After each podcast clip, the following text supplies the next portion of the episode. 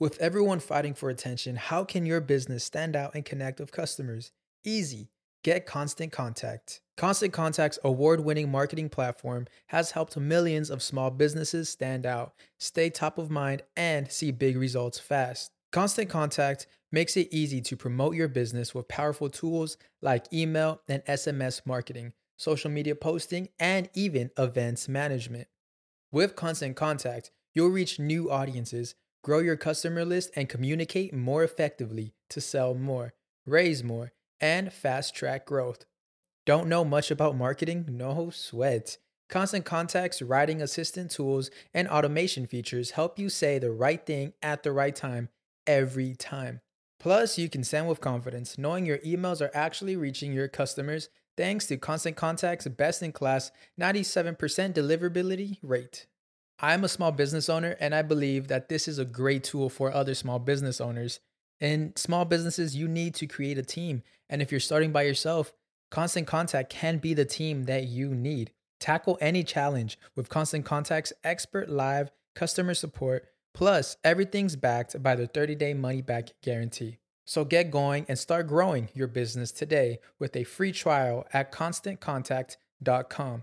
Just go to constantcontact.com right now. Constant Contact, helping the small stand tall. ConstantContact.com.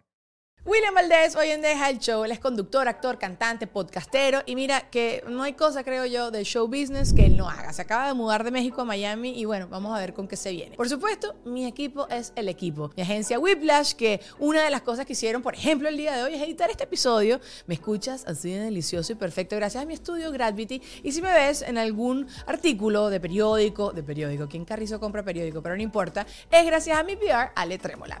Amo a todos los que me ven y me escuchan pero por supuesto siempre voy a aprovechar para hacerle un shout out a mis patronos que me echan siempre una extra mano en seguir creciendo. Ellos, por ejemplo, pueden ver un segundo episodio con todos mis invitados, entre otros beneficios. Si tú también quieres formar parte de esta familia, el link por supuesto está en la cajita de info. Acuérdense también que nos vamos a mudar de canal a Deja el Show Podcast, así que síganos por allá. Y si me estás escuchando, déjame un review, no seas malito, o un comentario, una cosita. Y ahora sí, comencemos con William Valdés.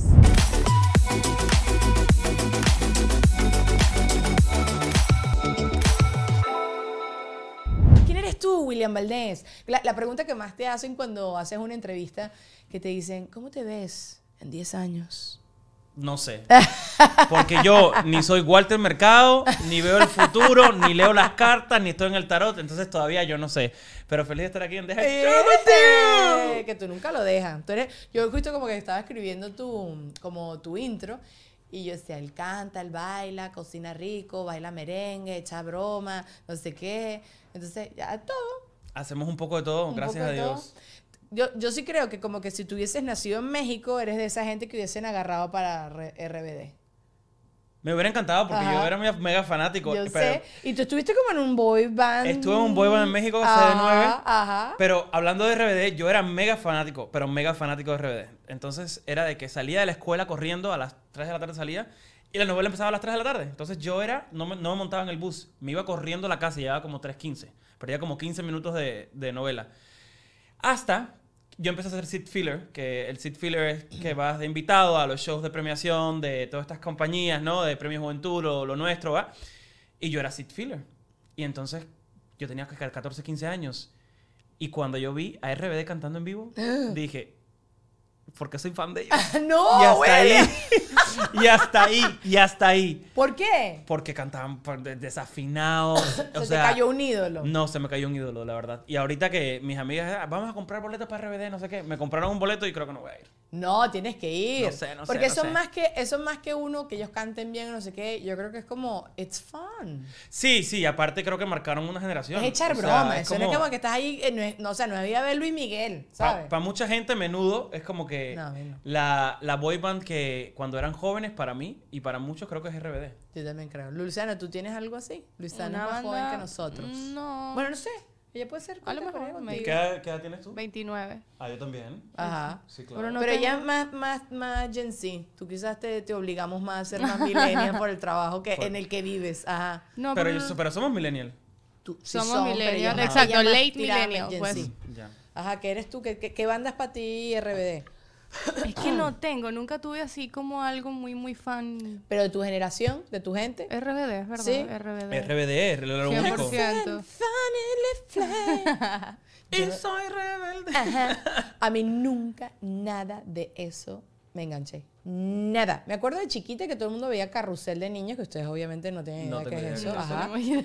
Era como una profesora y los niñitos en el colegio. O sea, no era de adolescente, era como lo- los, di- los problemas, pero de, adol- de, de niñitos. Entonces, que sí, Cirilo, que era el, el- el morenito, entonces Ah, la chamita sí. le- era racista, Jimena, Jimena era la profesora, no me acuerdo nada, mira, mira lo poquito que lo vi, porque no, nada de eso era para mí, no, no, no. Sí, sí sé cuál, sí, eh, sé cuál es el proyecto por el trabajo que tengo y por la, y por claro, la pero- gente que he, he entrevistado de ahí. eh, Pero que- más nada. Pero más nada. No, no, yo fan no. Yo RBD. Y One Direction en algún momento me encantó, pero ya después como que dije, ay, no. Ok, pero se harían las, porque esto sí que lo hemos hablado acá, pero tú te harías la fila por alguien de esos que se, desde la madrugada, No, por nadie, no, no, no. nadie. Por nadie haría yo fila. Tampoco. Sí. Sí que yo me encanta Adele y cuando vi los boletos de Adele en Vegas, dije, no, mi amor, te quédese con su escuchan- Fire to the Rain. Te escucho en, en- en CD. Déjame en No, base. no, no. No, yo cero. Yo me acuerdo cuando me mudé a este país que, que estaba, que lo de Black Friday, Ajá. que la gente se pone a acampar. Aunque eso ya creo que ya nadie lo hace. No. ¿Sabes? Como No, que creo que eso todo era... es online shopping ahora. Claro, pero era como un mito que en verdad se hacían ibas, descuentos. Exacto. Pero hoy en día ya sabemos que no hacen ningún descuento de verdad, ¿verdad? Entonces mm, tampoco creo que lo haría. Pero nun- nunca, o sea, ni por un televisor. Yo me acostaría, a o sea, nada, nada me apasiona tanto. Quizás si me van a regalar algo, creo que sí hago algo así, pero si no me vas a regalar nada, no. Aparte, aparte es muy, es muy como gringo, o sea, es como muy americano esa tradición de que estás comiendo en tu casa con tu familia Thanksgiving, dan las 12 de la noche y, te, vas al mall. Bueno, eso sí lo hice, eso sí lo hice, pero para ver, recién llegada. Eh, aguanté hasta las 2, 3 de la mañana, pero te voy a explicar por qué. Me da ansiedad que me estaba perdiendo alguna oferta. Entonces estaba así mamá caminando por todo el centro comercial. Pero es que yo no comía, para mí eso no es una tradición importante el Thanksgiving, la verdad. Pero bueno, comíamos y entonces yo decía, chamo, voy al mall. Pero es lo que te digo, es como la ansiedad de que me estoy perdiendo una oferta. No es que necesito comprar algo o que sé que son las gangas de la vida. Me da- y Mira, ya, eh, se me pasó rápido. Yo la, la única vez que me ha tocado ir a, a esos Black Friday, cuando trabajaba yo en Despierta América, que me mandaban por la mañana ahí a hacer... Eh, Hey, estamos aquí, sí, en el Dolphin Mall y hay mucha gente y bla, bla, bla, bla, bla. Y todo eso. Y, la verdad, no, yo no gasto mi tiempo... O sea, la verdad, las ofertas... No busco ofertas. Yo cuando voy a comprar algo, lo voy a comprar y cuando está. O sea, soy de los Ah, no, compradores sí- que llega sí y agarro y ya. Si Yo lo en- necesito, ya. Si hago en Black Friday, que por ejemplo, si me quiero comprar una mesa, ¿sabes? Que son más de mil dólares, qué sé yo. Veo el precio pre-Black Friday y después veo el precio de Black Friday. Y si en Black Friday está más económico, claro que lo compro en Black Friday. Pero si no, no. Pero no, si lo necesito, tampoco es cuando ahí aguantando comiendo. como- bueno, no, yo sí comí como una asiática, pero no porque estaba esperando un buen descuento, sino que no conseguí una mesa que me gustara. Hasta que tampoco conseguí una mesa que me gustara, sino que mi mamá me encasquetó una mesa que sobraba en mi familia. Entonces tengo una mesa bellísima, todo chévere, muy agradecida, pero no era la mesa tampoco que yo hubiese comprado. Sí, sí. Mira, yo cuando entro y si hay algo en rebaja o algo, ah, yo lo agarro. Pero no estoy como que todo el tiempo buscando yo- así. No sé, yo creo que eso es como un deporte extremo que te gusten demasiado las rebajas. Yo soy un poco enferma. Sí, o sea, no me gusta comprar full price. Me da demasiada ladilla full price. Me duele. ¿Qué fue? Ayer fui a una broma de sample sales que hay aquí en Miami. No les voy a dar el dato porque quiero que sea solo mío. Tú sí lo sabes ya, ¿ok? Y las Kipling, las carteras Ajá. Kipling, habían carteras por 10 dólares. ¿Tú sabes lo que a mí me emociona? Yo no Sí, que- necesito Kipling. Yo no uso una cartera Kipling tanto. O sea, la uso que si para ir al gimnasio y cosas así. Ah, me compré como... ah, llamé a mi hermana, llamé a mi cuñada, llamé a mi mamá. Me gasté... O sea, me hubiese gastado como el doble, como 500 dólares. Y fíjate, Luisana Ah, rompió el rancho. No, se escuchó, lo el vi. rancho. Se rompió esto No, que no, sí. no, se, se, se. Pero no sé, me emociona demasiado. Aparte que si después me dices, qué bonita es mi, mi top. Y yo, me costó 10 Qué bonito dólares. vestido, ¿cuánto te costó? 10 dólares. Vaya. No, mentira, no. Este, es- este es Sara y lo voy a devolver. Entonces por eso me lo puse el día de hoy. Para usarlo y después devolverlo. Ay, sí, tú no haces eso. Todo el tiempo. Mira, mi mejor amigo es el manager en Sara. ¿Ok? Para empezar. Mi mejor amigo Jesús es manager en Sara. Ahorita no, pero cuando, eh, cuando trabajaba yo en Univision, eh, no te dan vestuario. O sea, en No. México eh, si te dan vestuario y tienen un departamento gigantesco de vestuario y tu imagen y esto y que lo otro, acá es de tu closet, Págate tú tu literalmente. cosa. Ajá, ajá. Entonces, pues yo, toda mi ropa, todo mi closet sigue siendo de Sara y en ese entonces fue de Sara. Y yo decía, yo no puedo comprar, yo me compraba toda la, toda la temporada nueva. Es que tú salías todos los días. y yo salía todos los días, en entonces, y siempre usaba algo diferente porque no me gusta repetir, eso sí. Solo repito jeans. Qué ridículo eres. No, ¿ves? no, repito. Ay, mira, tenemos a alguien conectado, pero yo no leo nada. Espérate, espérate, estamos en Ay, vivo. yo- sí, Juan. No, pero estamos en vivo en Patreon. Ah, No, ok. en YouTube ok. no. Ah, William saludos. Es Juano, es Juano. Juano. Dicen mis amigos. Ay. Tú no eres amigo de William. Eres amigo mío y William es mi amigo y ustedes son conocidos. Cálmate. Eh, Mira, William, tú, tú eres, tú no eres celoso con tus amigos. no, para nada. No, cero, cero. La gente que sea amigo de todo el mundo. No. Dani tampoco. No. No, en verdad yo no soy celosa. Sí, sí soy. Nadie puede, no, tú no puedes querer a nadie más de lo que me quieres a mí. Bueno, yo soy celoso cuando veo a mis amigos que están en algún lado Eso es fomo. y digo, es ¿por qué yo no estoy ahí? Exacto. Como me pasó el otro día que fueron cuando fueron al concierto de Wisin y Yandel. Ah, Clarisa, Luli y Daniel y yo. Y yo en mi casa, mira, en el teléfono jugando. Y yo, no puede ser, esto, Y no, yo- esto no está bien. y, y Clarisa me invitó con miedo porque sabía que le iba a decir que no. Pero fui porque yo ahorita estoy tratando de hacer un esfuerzo que cuando me invitan a las cosas estoy tratando de ir. Y eso me sentía mal, además. Pero sí, yo sé que da fomo. A mí también me da muchísimo fomo. Cuando Daniel no quiera ir, yo estoy... tenemos los mismos amigos, yo estoy disponible, me pueden llamar a mí también. Pero, Kate, tú, pero tú, sí, tú, sí, tú sí eres pata caliente. Tú eres pata caliente. a ti te No, ya no. salir. ¿Por qué ya no? Ya no, Mentiroso. ya me cansé. Ay, no te creo. Si estás diciendo que te da fomo. Me da fomo estar en un evento, pero la pata caliente que tú hablas es de que me voy de fiesta. Ah, no, pero No. pata caliente que te gusta estar en la calle. Ah, no, sí, claro. No, yo no. Como buen cubano, sí, claro. No, yo no. Y siempre lo digo, llego a la casa, me quito el sostén, me quito los zapatos, me quito el maquillaje, no hay bueno, atrás. últimamente, como que he dejado de hacer planes, porque digo, ay no, mi cama se ve Ya muy bonita, está muy rica, y hay una serie bien buena en Netflix, quiero ver. Yo no he visto su session de anoche. Yo tampoco. No, no he visto nada. No. Nada. ¿Pero por qué? Porque no sé, no sé, como que... Bueno, el otro No me día llama la atención. El otro día un amigo me dio esta teoría. Y mi, mi hermano, ¿qué amigo? Mi hermano me dijo, sí, un amigo. Me dice, yo no quiero ver tantas cosas de tanto conflicto.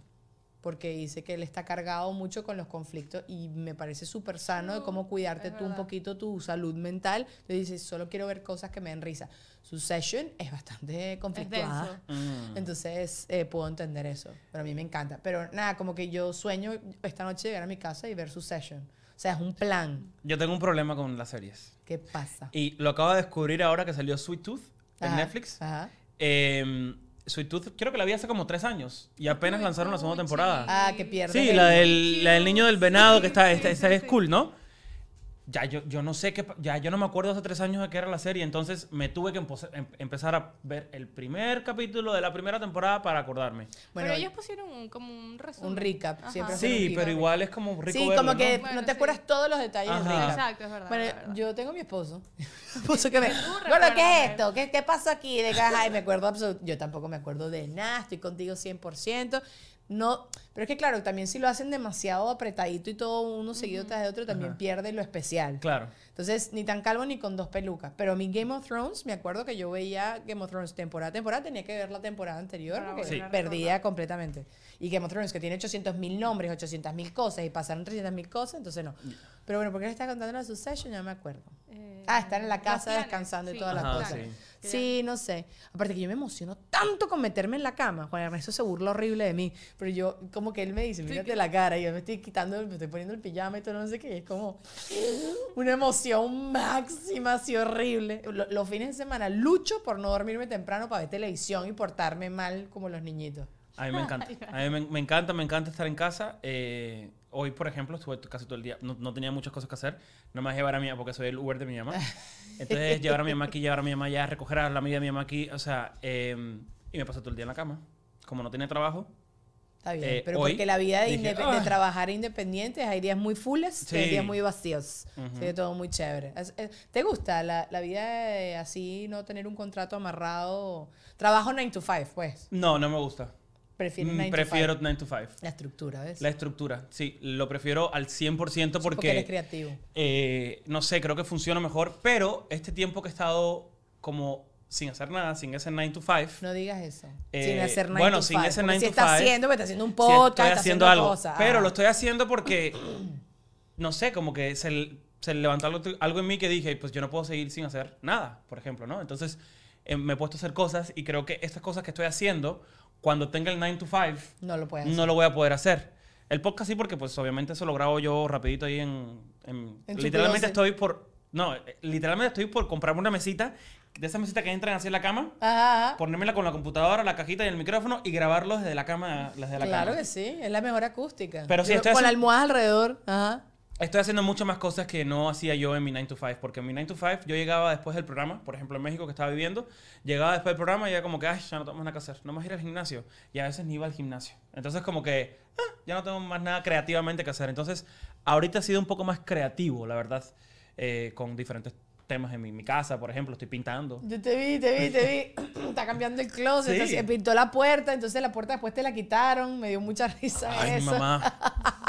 No, no, pero lo peor es que fue para Cuba y yo dije, ay, no tengo nada que hacer, voy a pintar el cuarto con un color que me gusta a mí. Entonces me compré un beige, Ajá. como, porque es que ¿Qué pasó?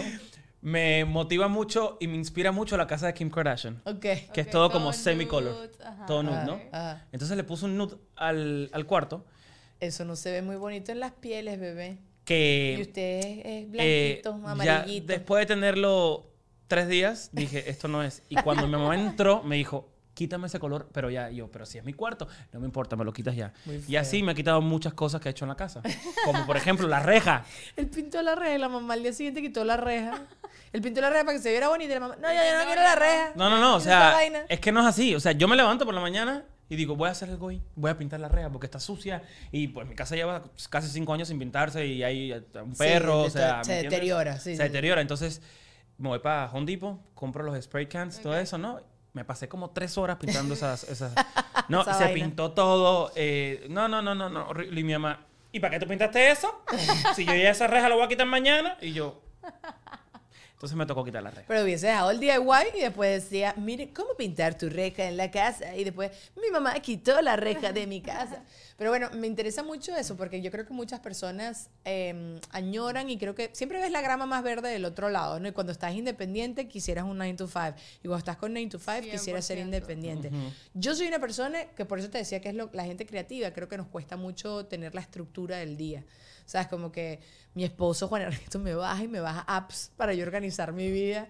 Y me dice, entonces tú haces, ¿te gusta? ¿Te gusta? Y yo, sí, gordo, me encanta. No lo volví a usar. Daniel, y, es- y el app murió. Daniela más nunca volvió a abrir el app. ¿Sabes? Porque no soy así, pues. O sea, yo sí necesito que de tal hora a tal hora tengo que hacer esto. Necesito esa organización y a mí no, no, no me nace. Ah, eso sí, yo soy súper organizado. O sea, por ejemplo, yo tenga, desde la semana pasada que me dijiste pasar el podcast, yo tengo una libretica y también tengo el calendario del celular, teléfono. eso sí lo hago. No, y ahí pero- yo apunto todo. Yo apunto hasta qué día estoy yo. Si, por ejemplo, si hoy es que, eh, no sé, 12 de diciembre y en, en la libretica que yo tengo, ¿en qué ciudad estás? Y yo pongo Miami. Por si tomo alguna foto, algún video y está en mi computadora, voy a ese día. O sea, yo ah, soy muy freak organizado. Creo que tengo un toque. No, yo sí soy, yo sí soy, ya me organicé más porque orden en la PEA. Pero no, ah, la estructura, si yo fuera freelancer, bueno, soy casi freelancer, pero la estructura que necesito un freelancer de organizar de a tal hora a tal hora voy a decidir qué voy a hacer de contenido, a tal hora a tal hora voy a grabar contenido. No lo respeto. En cambio, tú me dices, Daniel, a tal hora, tú me dices, a tal hora a tal hora vamos a grabar contenido, a ti sí te respeto y a ti sí te llego. Que lo estoy trabajando, yo sé, yo me estoy aprendiendo a querer y a darme el mismo valor y toda la cosa, pero como que me ha costado mucho porque si soy una persona que necesita más estructura. Por eso empecé a hacer ejercicio en la mañana y eso me ha ayudado infinito. Un, un cambio tan chiquitico así en mi vida me ha cambiado la vida por completo. Porque lo primero que hago, me levanto, voy, hago ejercicio, llego a la casa, me baño, mientras que me meto a bañar, meto a lavar ropa, no sé qué, ya sin querer como que se me hizo el día. Entonces eso sí me ha ayudado bastante. Pero ¿qué te gusta de la vida freelancer y qué te gusta de la vida de trabajo de oficina? O sea, de freelancer creo que yo tengo el tiempo y, lo puedo, y, pu- y puedo manejar el tiempo a como yo quiera, ¿no? Sí. Eh, estoy haciendo otras cosas, ¿no? Que, por ejemplo, abrí una compañía de, eh, eh, digital marketing. Entonces tengo una clienta que es una abogada y le estoy produciendo todo el contenido para sus canales y su programa de televisión, eh, que es un programa pagado que lo tiene en América TV. Entonces he empezado con eso Y no es que yo trabaje cuando yo quiera trabajar, pero sí trabajo cuando yo quiera Manejas trabajar. tus tiempos, claro. Porque pues ella está todo el tiempo o en la corte o está en the position o está en- y nos vemos. Me dice, "¿O ¿puedes pasar mañana a las 9 de la mañana? Dale, paso. Nos reunimos bien rápido lo que vamos a hacer, el contenido que tengamos y ya yo me voy, ¿me entiendes? Entonces tengo mucha más libertad para hacer con mi tiempo lo que yo quiera. Ahora, cuando estás en un 9 to 5, no es que solo estás en un 9 to 5, porque la industria en la que trabajamos nosotros, eh, sí, tú haces un programa de televisión de 7 a 11 de la mañana, pero siempre hay algo que hacer para el programa de televisión en la tarde. O siempre hay un viaje que te... "Oye, Y no puedes decir que no. o sea, a mí me pasó en Despierta América un día que me dicen, estoy yo en el programa y como a las 10 y media me dicen, eh, te vas esta tarde a Los Ángeles a las 5 y media porque es el premiere de Star Wars. Entonces vas a Los Ángeles, llegas a las 3, te vas al premiere de Star Wars, grabas la alfombra Y y te regresas en el Red Eye y te veo aquí a las 7 de la mañana. Entonces, sí, pues obviamente te bloquea el día completo.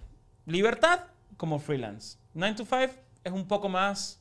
O sea, tienes el, el día más como que Estructurado. estructurado, sabes qué vas a hacer. Pero... ¿Y cómo crees que la gente quiere ahorita la vida? Más estructura. Yo siento que la gente cree que quiere más el freelanceo. O sea, no el freelanceo, pero eh, trabajar remoto.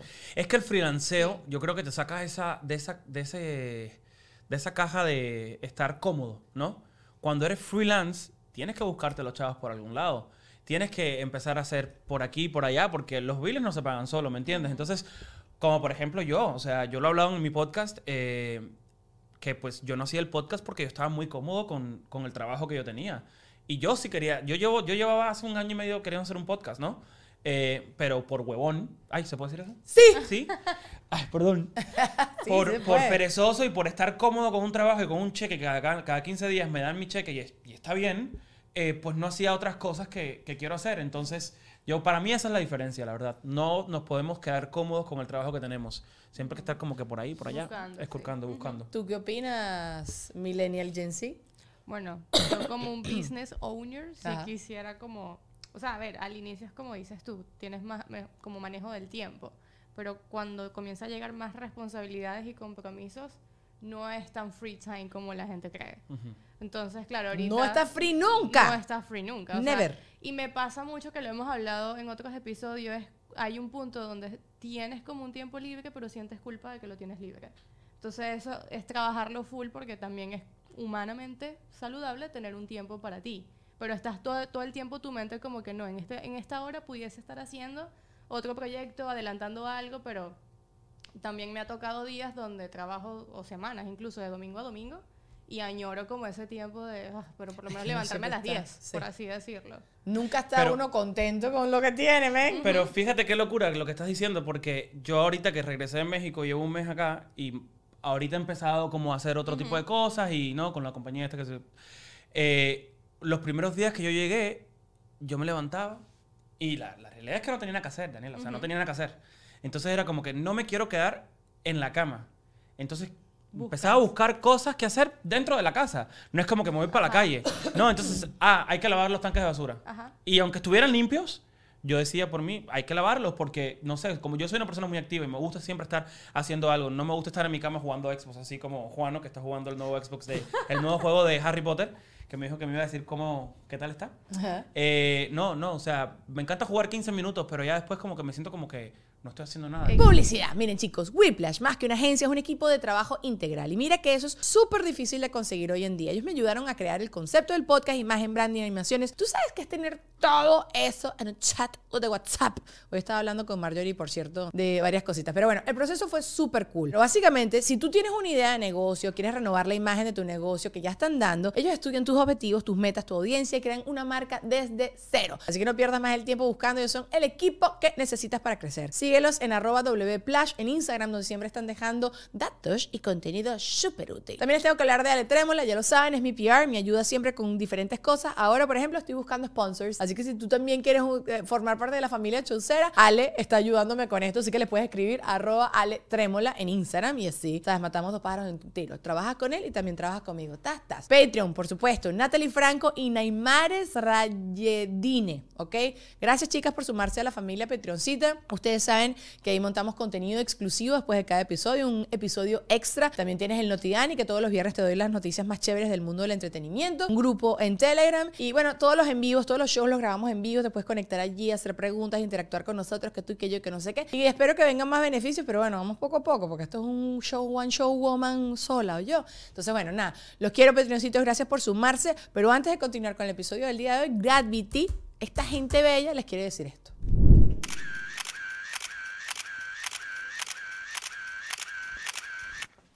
Ajá, miren, Gravity no es solo un espacio para grabar podcast, sino que también tiene lugares como este. Así que si tú eres fotógrafo, ¿a dónde estás? Que no estás aquí. ¿Dónde estás? Este espacio tú lo puedes contratar para crear todos tus proyectos y satisfacer lo que tú necesitas y también lo que necesitan tus clientes. Estoy segura que este estudio lo vas a amar porque no solo son súper profesionales, sino que tienen la mejor energía del mundo. Además de todo esto, ellos cuentan con planes de pago para todo tipo de presupuestos y membresías que dan acceso a precios y beneficios imperdibles. Así que, ¿qué estás esperando? Contáctalos a través de www.gravity.com o a través de su Instagram, arroba Gravity. Seguimos con el podcast. Entonces, Exacto, me pongo a hacer lo mínimo. El ¿Pero otro te día me puse. culpable? Me siento un poco culpable. culpable, sí. ¿Y, ¿Y por qué? Porque me siento que no estoy haciendo nada. Pero, pero ¿por qué culpa? Ok, no está, es porque tienes que estar haciendo algo. Porque yo soy así. ¿Tú eres así, o Así aprendiste todo el eso? tiempo tengo que estar. Creo que las circunstancias me han llevado a, a, a ser así, yo creo. ¿Me entiendes? Como que todo el tiempo estar buscando. Porque todo el tiempo he estado buscando. ¿Pero por qué? Porque en tu casa tus papás eran así, o porque en tu casa tus papás no eran así, tú estás compensando. yo creo que viene mucho de mi mamá. Mi mamá no se está tranquila. O sea, fuimos a la playa ayer. Y se puso a era recoger la como que, basura. señora, siéntese, señora. Disfruta ¿No? la playa. Disfruta la playa y era todo el tiempo. ¿Y qué, qué quieren? ¿Quieren quieren agua? Voy a buscar agua. Y, y se sentaba. Y el perro, porque fuimos con los perros. Y el perro, es que el perro se va a mojar. Y yo, mamá, claro, estamos en la playa, relájate, siéntate. Ella todo el tiempo está haciendo algo. Llegó de Cuba, de un viaje, y se puso a limpiar la casa, a cocinar. Es así ella. Y ahora que estoy más grande y estoy más tiempo con mi mamá, me estoy dando cuenta que soy igualito. Y si tú tuvieras que analizar, porque claro, yo estoy, estoy ahorita analizando de por qué tenemos estas conductas aprendidas. Tu mamá, ¿por qué crees que es así? Porque mi familia estoy segura que es así y es un, un pensamiento y una cosa que me repitieron mucho y es que uno tiene que trabajar porque vienen de la Segunda Guerra Mundial y es una mentalidad de escasez y el que no trabaja se muere de hambre, ¿sabes? Así. Pues yo creo que desde, desde joven siempre he sido muy independiente. O sea, yo a los 15 años yo empecé a trabajar y jamás le pedí un dólar a mi mamá en lo absoluto. O sea, para absolutamente más nada. Entonces, al yo ser independiente, eh, eso creo que me lleva a un nivel donde tengo que todo el tiempo estar haciendo algo, buscando algo, buscando dinero, buscando esto, buscando trabajo, buscando, o sea, haciendo esto porque eh, yo no quiero, o sea, ahorita yo no puedo pedirle 20 dólares a mi mamá para gasolina, ¿sabes? Como que es como Claro. estúpido, tengo 29 años, ¿no? Eh, y yo creo que desde ahí es, es que yo creo que la independencia también me lleva a eso, ¿sabes? Como que, y aparte que toda mi familia es eléctrica, o sea, literalmente, todos los hermanos, mi mamá tiene nueve hermanos, todos son idénticos. ¿Será que yo no tengo ese ADN? Mi, fami- bueno, mi papá también se tenía un fosforito en las nalgas, pero iba tranquilo. Pero siempre tenía que estar haciendo algo. O sea, mi papá yo sé que hubiese vivido hasta 100 años y carajo, el- hasta el último día de su vida hubiese estado trabajando. Mi mamá. Este, sí, pero hay gente que es así. No, mi mamá, o sea, no. si yo, yo lo que quiero es que, ten- o sea, ganar el dinero, tener el dinero para que mi mamá ya no trabaje porque tiene 60 años. Claro. Yo nunca voy a sacar a mi mamá del trabajo. mi mamá limpia casas y le encanta limpiar casas porque es amiga de todas las, de todas las personas. O sea, lleva ya limpiando las mismas casas como por 10 años. Entonces, Claro. se han vuelto sus mejores amigas. Y para mi mamá es un escape Y irse con. Maggie los viernes Sí. A limpiar, le limpia la casa, pero la está gozando. Entonces, yo nunca voy a poder sacarte a mi mamá. Pero yo lo que digo es como que, bueno, ese dinero que tú te Que lo ganas... haga por gozadera, no, quédatelo, no por ¿sabes? necesidad. Ujú. Sí, sí. No, es que se- siempre ando pensando lo de, de, de- Mariela vino también para acá y entonces habló una, eh, la que hacía el podcast conmigo. Porque, Ah, ajá, Argentina. La Argentina Ay, vino y entonces me estaba hablando de bonita. los aretes de la bebé, que, eh, que todo el mundo estaba preguntando de los ¿Tuvo aretes de bebé? la bebé. Tuvo una gordita, una gorda bellísima. Mm. Y, y entonces ella dice que por qué le chocó cuando le dijeron eso. Tienes que ponerle los aretes a la bebé. Y ella, pero ¿por qué me molesta tanto? Y entonces, claro, cuando las cosas te molestan o al- algo que, que es como muy extremo, casi siempre tiene que ver con algo, una creencia de uno. Todo. Todo tiene que ver. Todo tiene que ver. Somos como somos por, por la gente que está en tu línea ancestral. O sea, Ancestral. la verdad es así. Yo creo que somos un reflejo de, de lo que de lo que de lo que es tu familia, pero uno, yo creo que por ejemplo, o sea, yo soy el que dice que la gente nunca cambia. tú sí eres, eres la misma persona. Bueno, yo sí creo que la gente cambia. Mm, No, yo creo que la gente evoluciona. Bueno, Tú no puedes- El que evoluciona es cambio. ¿Eh? Claro. No sé. Yo, Claro que sí. yo lo veo diferente. Yo veo que el cambio es como que yo me levante por la mañana y voy a cambiar porque voy a cambiar. O sea, no. Uno va evolucionando porque tú no cambias de la noche a la mañana. Tú cambias poco a poco. Porque lo decidiste. Ajá. Ajá, y eso que es cambiar, claro. Bueno, no sé, está bien. No sé. Ustedes escríbanlo en los comentarios. y ya está. Pero eh, eh, entiendo lo que dices tú. Creo que lo que te refieres es evolucionar porque la vida te lleva a eso, te lleva a crecer Claro. y te lleva a mejorar y tal. Pero eso también es cambio. Sí. Crecer es cambiar, claro. Sí, bueno, sí, tienes sí, razón. sí. No, yo, yo creo que puedo entender lo que tú dices, que la gente no cambia, que es como Solo la esencia sí, de ya. uno. Ajá. O sea, tú no, no, no cambias tu esencia, evolucionas a ser una mejor persona. Decides. Pero, por claro. ejemplo, hay cosas en mi familia que yo no quisiera inculcarle a mis hijos, por ejemplo, o yo no sigo el mismo patrón Correcto. de mi familia. ¿Y qué estás haciendo a- al respecto? O sea, ¿cómo estás haciendo para romper esos patrones? Pues me- Decidiéndolo. O sea, lo decido, pero me doy cuenta, Lo reconoces. reconozco el patrón. ¿Qué O es lo que no sea, te gusta, por ejemplo? Pon ¿qué, un qué es lo que no me gusta, por ejemplo? Eh, Perdón las flemas, ¿ok? Disculpen. ya la gente sabe, tengo como un mes podrida, entonces, ajá. ¿Y por qué? Me enfermé. Bueno, eh, no, yo creo que, por ejemplo, yo a mí amo a mi mamá y todo, pero mi mamá no, no, no descansa, ¿no? O sea, como que está todo el tiempo. Y tú para quieres arriba y espacio para para el abajo. disfrute. Y yo sí pienso que tenemos que tener un momento. Eh, eh, cuando se tiene que tener ese momento, por ejemplo, si vas a la playa es para que estar relajado y tirado Correcto. así y no y olvidarte de la vida. Mi mamá no se olvida de la vida. Mi mamá todo el tiempo es como que una máquina, ¿sabes? Como un tren que nunca para. Entonces, yo sí yo sí soy del creer que yo sí soy ese tren también, pero ese tren tiene paradas. Y yo cuando tengo me voy de vacaciones, Pero lo decidiste, o sea, lo decidiste porque viste a tu mamá y dijiste, no quiero ser al así. 100%. Ah, ok, muy Claro, bien, al muy bien, 100%, al muy bien. 100%, sí. Es que eso es romper, yo creo que la- las conductas aprendidas, ¿no? Yo en mi familia, por ejemplo, se maneja mucho la culpa, tal cual. Como que, este, ni siquiera ah, lo, lo ves que lo hacen a propósito, ay, pero no me vas a ayudar a hacer esto, ¿sabes? Ay, ay, y vas a- me vas a limpiar la mesa. Y entonces tú, ¿sabes? Y yo no quiero eso. Y ni siquiera lo detecto tan rápido. Ahorita de grande como que lo empecé a detectar, pero yo crecí toda mi vida pensando que eso era totalmente normal. ¿Sabes que yo también detecté ahorita? Mi mamá es una mujer muy positiva. Toda Si mi tu mamá. mamá está viendo esto, que lo quite, porque le- estamos echando paja. Mi mamá es una mujer muy positiva. Ok. O sea, ella puede ver el agujero negro y ella va a ver una luz dentro de ese agujero negro que yo no la veo. Qué bonito. Entonces, sí es muy bonito, pero, eh, el, por ejemplo, un patrón que no quiero seguir es como que, ok, cuando tenemos que estar tristes es por algo. Y hay que estar triste, Mm. pasar esa tristeza, no... No vive la emoción a full. Exacto, no. Ok, Entonces, ok. por- ejemplo, mi tío se murió, ¿no? Y mi tío era así con mi mamá. Y mi mamá es una mujer muy fuerte, como que llora, pero no llora. ¿Me entiendes? Como que es, ah, bueno, ya está en un mejor lugar. Todo, siempre ve algo positivo, ¿me Pero, entiendes? En bueno, todo. Sí, eso es como, esos son los consuelos que uno mismo se da. Yo no, sí. por ejemplo. Yo soy muy realista de las cosas. O sea, yo he estado en momentos muy tristes y en momentos de depresión. Y yo paso mi depresión y paso mi momento triste. Quizás me tengo que estar todo un día tirado en la cama, pero yo me levanto al día siguiente y digo, ya se acabó. Las 24 horas de estar en la cama deprimido se acabaron. No, sé- no sé cómo lo logro hacer, pero lo logro hacer. Mi mamá no sabe qué es depresión. Mi mamá no sabe qué es el dolor, porque pues ella es así, no, no. Pero eso también Pero eso que- hablando de patrones. Y creo que también es generacional. Generacional.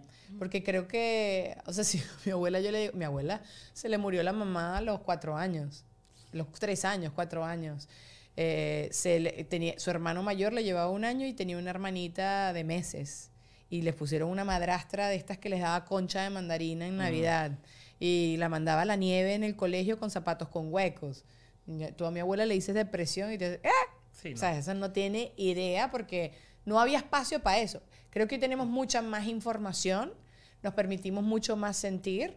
Siempre es bueno, el resto me echa broma con esto, que es verdad, pues, pero que una persona que no tiene alternativa, porque eso también, tu mamá viene de Ujú. Cuba. Sí, no. Eh, ¿sabes? La vida que ha pasado tu mamá, nos, nosotros vivimos en privilegio. Ma- así sé que la, eras pobrecito, chiquitico, lo que te dé la gana, no vivimos una dictadura, ¿sabes? No. No, no vivimos eso de plenitud. Bueno, nosotros un poco, pero no tanto. Eh, no tanto como Cuba, no, ni, de No, Chi- no, no. Ni, ni cercano. Está. Horrible, está horrible ahorita. O sea, estaba escuchando en estos días que están racionando No, no, o sea, no hay hasta los no huesos hay- de, de- de- de los animales. No hay comida, mi mamá fue con dinero. O sea, y en Cuba con dinero tú encontrabas comida. Ahora con dinero no encuentras comida. Qué bolas. Si no es porque un primo de mío, por ejemplo, trabaja en, le dicen allá Cupet, que es una gasolinera. Si no es porque mi primo empezó a guardarnos litros de gasolina. No hay gasolina tampoco. O sea, no es porque empezó a guardar litros de gasolina para cuando mi hermano, que fue a Cuba con mi mamá, rentó el carro y tener siempre gasolina y no estar buscando gasolina por toda La Habana. Eh, y me dice mi mamá que La Habana no hay, una, no hay nadie caminando en el malecón. Está, está vacío, está vacío. O sea, Vámonos a grabar un, un video a, a la- a Cuba. Vamos, estoy esperando la prórroga. que- la prórroga. ¿La qué? La prórroga. O sea, yo, yo el cubano que se fue a Cuba No puedes. Eh, necesita una visa para entrar a su propio país. su propio- Entonces, o sea, esa prórroga no me ha llegado. Y no sé por qué, porque a todo el mundo Bueno, le llegan 15 Después días. hablamos de este video. Ay, sería- después hablamos de este bueno, video porque, porque vamos a tumbar ese gobierno. No, mentira. Y luego no. Tú eres la que dijiste en el programa Sí, ese, deja el show que vas a. No, pero me da mucha curiosidad ver estas cosas. O sea, yo tengo una amiga que fue que trabajaba con el gobierno en Venezuela para la oposición y fue para allá y me contaba unas cosas. Pero a mí me encanta de la gente latina y, y creo que las- los cubanos y los venezolanos que hemos vivido estas porquerías tan asquerosas, porque esa es la verdad, eh, hemos sa- sabido hacer eso que hace tu mamá. Es muy triste, es muy triste, la o sea, verdad. verle la luz a la oscuridad. Y, Ah, no, sí. y ser también eh, resourceful, que es la palabra que, que el otro día nos dijeron cómo se dice en español. Resourceful. Coño, la madre, Luisana, Estoy vale. pensando. Mm. Resourceful. Recursi- res- recursivos. Muy Recursivos. bien, Luisana. Sí, bueno, pero a ver, que nosotros somos de otra generación. A mí me caga cuando dicen que, ah, la generación de cristal. Ay, ¿No? sí, yo odio eso. Eh, a ver, Pero señora, ustedes son usted. cristal. Eh, millennials lo reconocen como el- cristal. los Ah, yo soy cristal. Sí. Ah, yo no soy Sí. cristal. Yo no. Porque nacimos en Cuba y tú yo nací en Cuba y tú en Venezuela. Yo también creo que igual los latinos no somos, no entramos completamente en esas cosas generacionales. Porque nosotros, es que esto yo me acuerdo que lo hablaba yo con Porqueja muchísimo con Mariela. En nuestros países hay unos problemas excesivamente serios. No estoy diciendo que los problemas que hay en este país, sobre todo ahorita con todos los tiroteos y todas esas cosas, pero los problemas de nuestros países es como que yo no sé si yo esta noche tengo que comer, yo no sé si esta noche tengo dónde dormir, yo no quiero este trabajo porque el tipo me abusa, ¿sabes? Entonces, esos problemas yo creo que no te permiten entrar a los problemas de racismo, a los, a los otros problemas. Entonces, no siento que nosotros hemos estado tan expuestos a toda esta cosa cristal. Los latinos. Los latinos de este país sí. Los lat- latinex de Estados Unidos. Que tú eres medio latinex, pero no eres tan latinex. No, yo llegué ahí cuando tenía nueve años. O sea, yo me, yo cre- me crecí, cre- o sea, crecí en... en- Tú eres, en- sí, tú eres más latino Soy a- más, sí, adoptado acá. 100%. Sí, no, me equivoco. O ustedes sí sienten que nosotros, a ser latinos, como que nos- no entramos tan, tan perfecto en ese patrón de las generaciones. Es que yo creo que por lo menos quizás el latino, como hemos visto otro tipo de batallas, sabemos elegir las batallas. Y obviamente las personas quizás más de acá como que a todos lo discuten, pero cuando tú analizas de dónde viene pues el, el quererse El cristal, referir ah, a ah. alguien de cristales, porque simplemente, para mí como lo veo yo, es como, o sea, simplemente estoy alzando la voz de los problemas que tú me dejaste. Y a ti te molesta, entonces el de cristal eres tú, no yo. Es que, por ejemplo, ahora tú me dijiste lo de, por ejemplo, de nuestros padres que crecieron en otra época. Cool, esa fue la época que te tocó, te tocó a ti vivir y Claro. crecer. y, y yo creo que así, o sea, así te hizo. A ver, es que la gente que dice, no, eres de cristal. Yo soy una persona muy dura.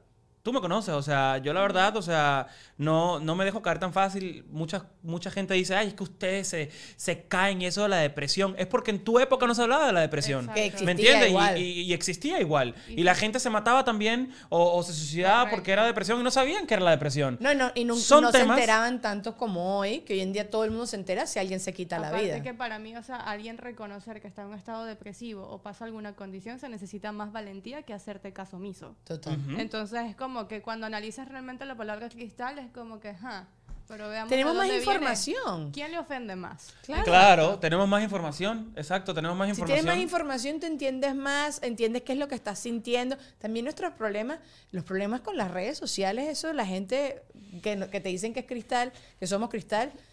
Brother, tú no tenías este, ex- este- estos sprinkles de ladilla en tu vida, ¿sabes? No lo tenías y ya está. Pero bueno, nada, eh, no sé qué estábamos hablando, pero todo divino. Todo divino. De la adultez, ¿qué es lo que Ajá. más te fastidia? Todo. Todo. O sea, eh, ¿Qué regalarías de la adultez? todo. Absolutamente todo. Responsabilidades. eh, todo. Es muy difícil ser adulto. Es muy difícil. ¿Y ya te sientes adulto? Mm. Yo todavía no me siento adulta. No me siento adulto. Yo creo que me siento... eh, He aprendido más. Ok. Tengo un poco más de experiencia y ya sé cuál, como dijo ella, eh, sé, sé qué, qué batallas tomar ahora. Ajá. Yo antes estaba a la defensiva con todo el mundo. Claro. Cuando eres adulto, o sea, me ha dicho No, gente, madurez. cuando llegas a los 40 años ya todo te, se te resbala. A mí Sí, ya sí, todo sí. se me está resbalando por, por muchas cosas que en estos cuatro años en México aprendí. Eh, y, y pues sí, o sea, sé, un poco más, o sea, ap- apre- aprendo un poco más, sé cómo reaccionar ahora con ciertas situaciones, pero no, yo el regalo, o sea, yo regalo todo, todo, todo. ¿Qué es lo que una cosa que te ladilla horrible de la adultez? A mí me ladilla horrible cuando viene gente a hacer cosas en la casa y yo los tengo que recibir. Coño, su madre, me da demasiada ladilla. A mí me la digo cuando esa gente llega Ajá, a una comida Ajá. y ya son las 12 de la noche. ajá. Y no se han ido. Y no se han ido. y yo ya tengo sueño y me quiero ir a dormir. ¿Cómo hace uno para votar? Bueno, los varones sí, Normal. Douglas creo que sí. ¿Tú sí votas de la gente? Yo no voto a la gente, yo les digo, Douglas sí lo hace. voy al baño, Y te cuesta dormir. voy al baño y nunca salgo. Entonces, hay gente que se ha quedado solo Se en mi ca- murió. Hay amigos, cuando yo, o sea, en México, que no estaba mi mamá, aquí está mi mamá y se queda con todo el mundo, porque ella es así. Pero en México que se quedaban solos, ahí en- se quedaban solos, con Snow, con mi perro, ya. se quedaban solos y yo me iba a dormir. Yo sí, yo me acuerdo mi papá y mi esposo también sé que so- tienen esa capacidad. Juan Ernesto no, porque yo no invito a nadie a la casa porque me da mucho fastidio atender a la gente. Pero sí lo veo capaz decirle, bueno, buenas noches, yo me voy a dormir. Ustedes hagan lo que les dé la gana. Y entonces la gente se sienta todo incómodo y sé que Douglas Ese está es diciendo que sí con la cabeza. Sí. Yo soy incapaz. Yo también. Empiezo, empiezo a bostezar, empiezo a guardar las cosas duro, empiezo así, así a, a guardar las O cosas para hacer que vean preguntas No, yo como, no. por ejemplo, ¿a qué hora es que tenemos que salir mañana? Tempranísimo, ¿verdad? como que tirar indirectas así. Qué No, yo sí, mira, hay tres cosas en mi casa. Ajá, Alcohol, ajá. comida y un baño de huésped. Entonces, en mi cuarto no tienen que entrar en Nadie. lo absoluto. Entonces, que se queden en mi casa y se queden ahí hasta la hora que quieran. O sea, yo he tenido amigos que yo, yo tuve una rumba una vez en mi casa un domingo. Ajá. Y yo al día siguiente trabajo ya yo aprendí que no salgo y no tomo cuando yo tengo que trabajar al día siguiente. Ajá. Entonces, ese, esa rumba era como un barbecue, estábamos todos... Ya va, párate, porque vamos a irnos a Patreon, ¿ok, muchachos? Él va a terminar de contarme esto y vamos a seguir quejándonos de ser adultos en Patreon. Los quiero mucho, gracias por haberse conectado. ¿Quieres decirles algo a todas las personas? Pues nada, invitándolos también a mi podcast, ¡Eh! ahora Hello, eh, que es eh, un proyectico ahí que tengo que lo hago con mucho cariño y mucho amor. Y pronto vas a estar tú, ya. Lo dijo aquí. Porque- Nos va a invitar, nos va a invi- Claro que sí. Ay, como que qué compromiso en vivo. Claro, claro que lo tengo que hacer en vivo, usted se pierde, usted está más perdida que la Coca-Cola en el Sahara. Ay, qué rico ser la Coca-Cola del Sahara. Pero sí a todo, y claro que sí voy. Bueno. Los queremos. Seguimos en Patreon. Adiós, muchachos.